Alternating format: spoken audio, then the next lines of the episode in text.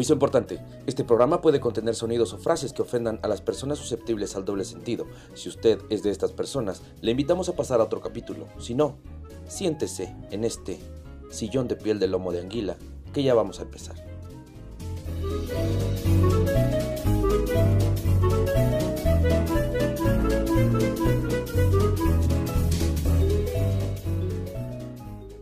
Pandilla Maravilla, ¿cómo están? Oigan, tarde pero seguro, aquí les traigo este análisis desorganizado de la parte más importante del lenguaje en México y es el albur precisamente.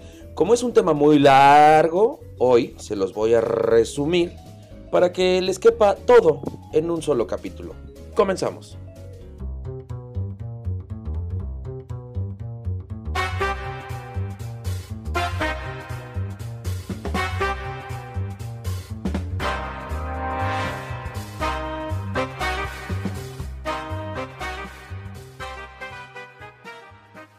Es muy probable que alguna vez te encuentres en una bochornosa situación en la que una frase aparentemente normal y hasta inocente que digas se vuelva motivo de risas pícaras entre los presentes. De pronto te das cuenta que eres el centro de atención de una broma y eres el único pendejo que no le ha entendido nada. Bueno, pues es muy probable que hayas sido víctima de un autoalbur o que formes parte de una situación en la que estés sumergido en la neblina blanca y sacas por conclusión que estás fuera de contexto. Hoy les voy a hablar sobre los albures, este sistema de comunicación disimuladamente vulgar, del que cualquiera podría ser víctima o victimario, y con la menor intención de ofender, pero siempre con el objetivo de ponerse encima del otro.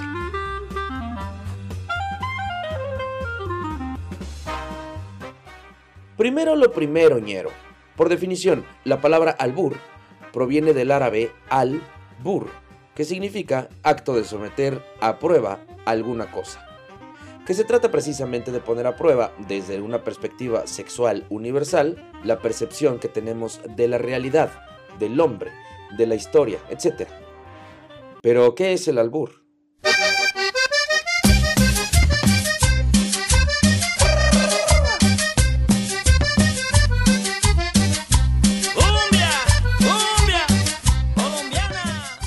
Pues es un lenguaje popular entre los mexicanos que hace referencia de manera muy traviesa a la sexualidad. Esta actividad tan natural que aún en nuestra época pues sigue siendo un tabú. El albur no es un intento de agresión, tampoco lleva implícita la intención de asustar a nadie, y se trata simplemente de una esgrima entre dos interlocutores que buscan demostrar quién tiene la mejor respuesta y más rápida y creativa sin incurrir en malas palabras. Pero este no es un asunto poco serio. Más allá del talento que se pueda tener para alburear, existe incluso el seminario de albures finos, en el que se pueden pulir las cualidades de un buen maestro alburero, como lo son el amplio vocabulario, la concentración, la destreza mental y por supuesto la capacidad de reacción. El albur es tan espontáneo que nunca sabes de dónde puede venir. Y si hasta aquí te ha parecido algo vulgar o impropio, tienes que saber que su única función es la de divertir, pero solo a un selecto grupo de entendedores, pues si el receptor no entiende el albur, entonces la diversión disminuye. Pero ¿cómo surgió el albur?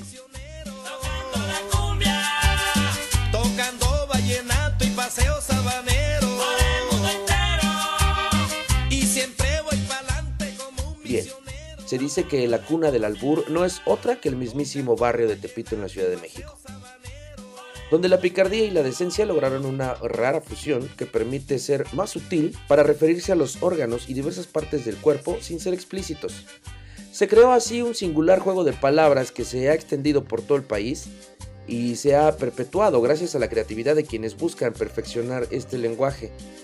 Sin embargo, cabe destacar que como es un arte, Muchas veces los albures salen de forma espontánea, siempre atento a cualquier palabra que pueda resultar como una trampa. Incluso en ocasiones se pueden crear guerras de albures para demostrar quién es el más astuto. Pero dejemos eso y vamos directo a lo que nos interesa. Hay personas que hacen del decir un arte, una jerga genital que pone colorados a los más transparentes y hace explotar palabra a palabra la risa de los acompañantes. Y es que el alburero gira en torno a las metáforas simbólicas sobre elementos sexuales y existe todo un catálogo de conceptos más o menos alusivos para referirse a ellos disfrazados de expresiones inocentes u ordinarias.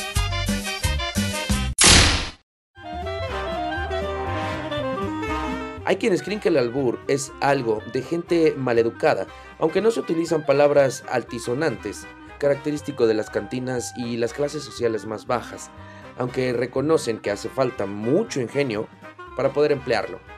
Sin embargo, otros toman el albur como la esencia de la picardía mexicana.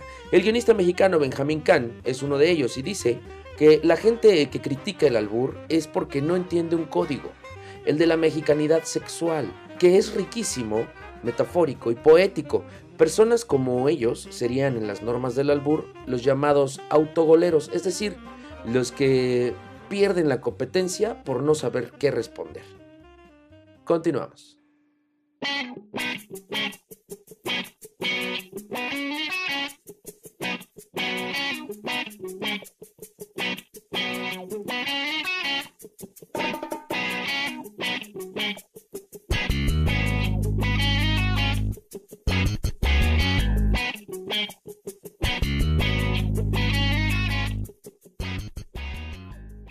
Durante años, su uso se atribuyó, sobre todo, a personas de escasa educación, por lo que se le relacionaba con groserías, malas palabras y majaderías, con el uso siempre frecuente del lenguaje propio del caliche, jerga que se utilizaba en la Ciudad de México eh, entre las personas de la clase social baja y media baja, o algunos otros lenguajes que utilizan en varias regiones del país que, bueno, pues son eh, parte del habla coloquial de esas zonas. Pero por su complejidad, ha atraído a no pocas personas de gran nivel cultural, las cuales buscan incluso elaborar un albur más sutil y difícil, ya que las expresiones deben evitar toda connotación grosera y peyorativa. Ya chale chango chilango, cachafa chamba te chutas, noche que andar de tacuche. Y chale con la charola, tan choncho como una chinche, más que la fayuca, con fusca con cachiporra, te pasa andar de guarura. Mejor yo me echo una chela. Y chance enchufo una chava, chambeando de chafirete, me sobra chupe pachanga.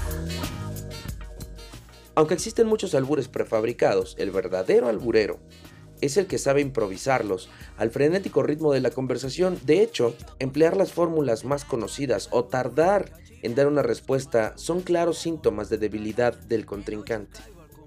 Aquí van algunos ejemplos.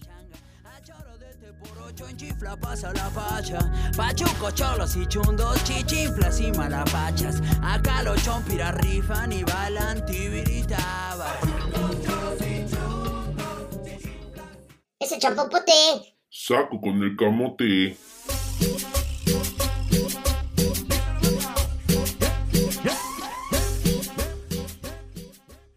Lo siento, digo, ese cacarizo. Saco con el chorizo. Cuando vayas a la costa me traes pescado. ¿De cuál? De los huevos. No mames, esas pegan acá abajo. Muévele al badajo. Techo. Las nalgas al pecho. Tú empiñado y yo derecho. Oye, ya cambiando de tema, ¿tú quieres a Carmela? ¿Y tú quieres a Carlos?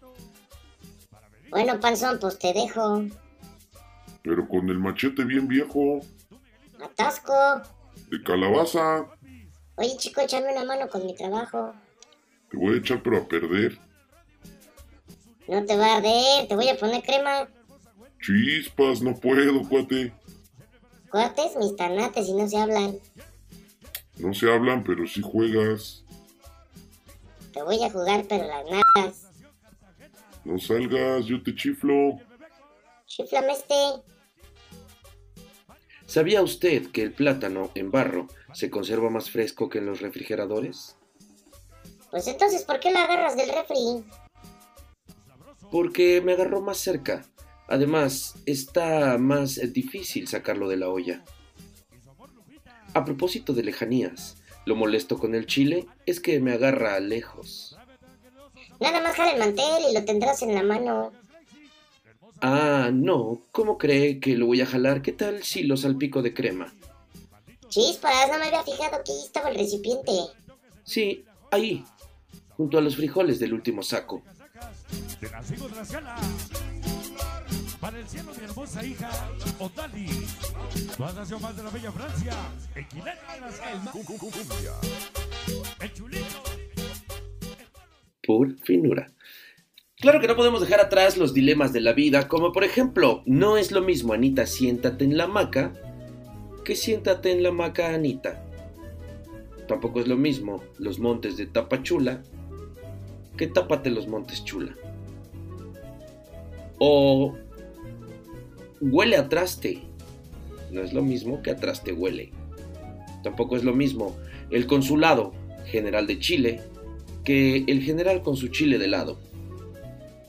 Tampoco es lo mismo un metro de encaje negro que un negro te encaje un metro. Continuamos.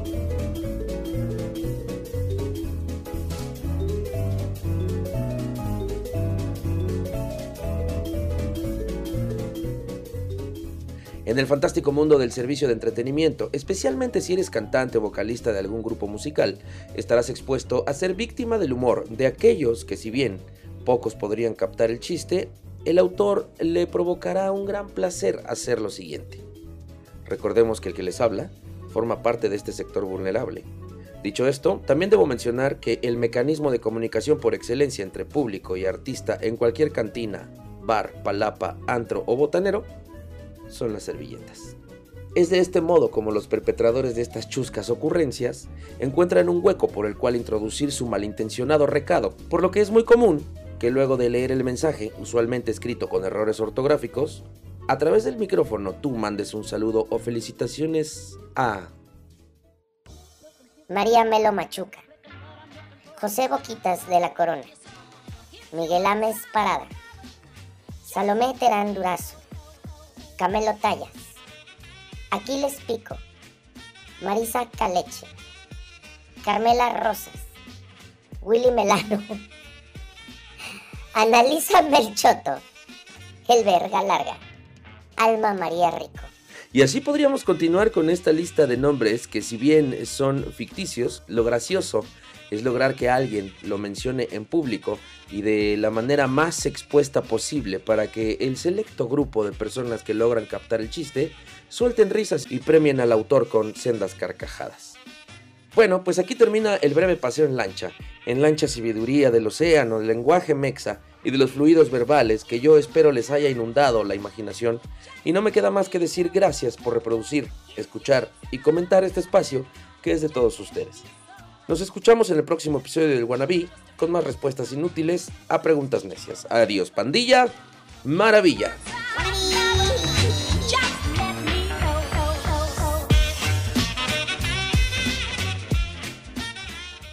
Queridos amigos, ¿cómo les va? Quiero informarles que próximamente estará listo y disponible el nuevo capítulo de Wannabe, en el cual vamos a tener algunas curiosidades del idioma castellano y algunas de sus limitantes. Los sustantivos más utilizados, las palabras más largas, así como el futuro de los Estados Unidos, que no sé qué tenga que ver, pero estará incluido, y además el idioma más rápido y las palabras impronunciables. No se lo pierdan por Wannabe, todas las plataformas de podcast posibles.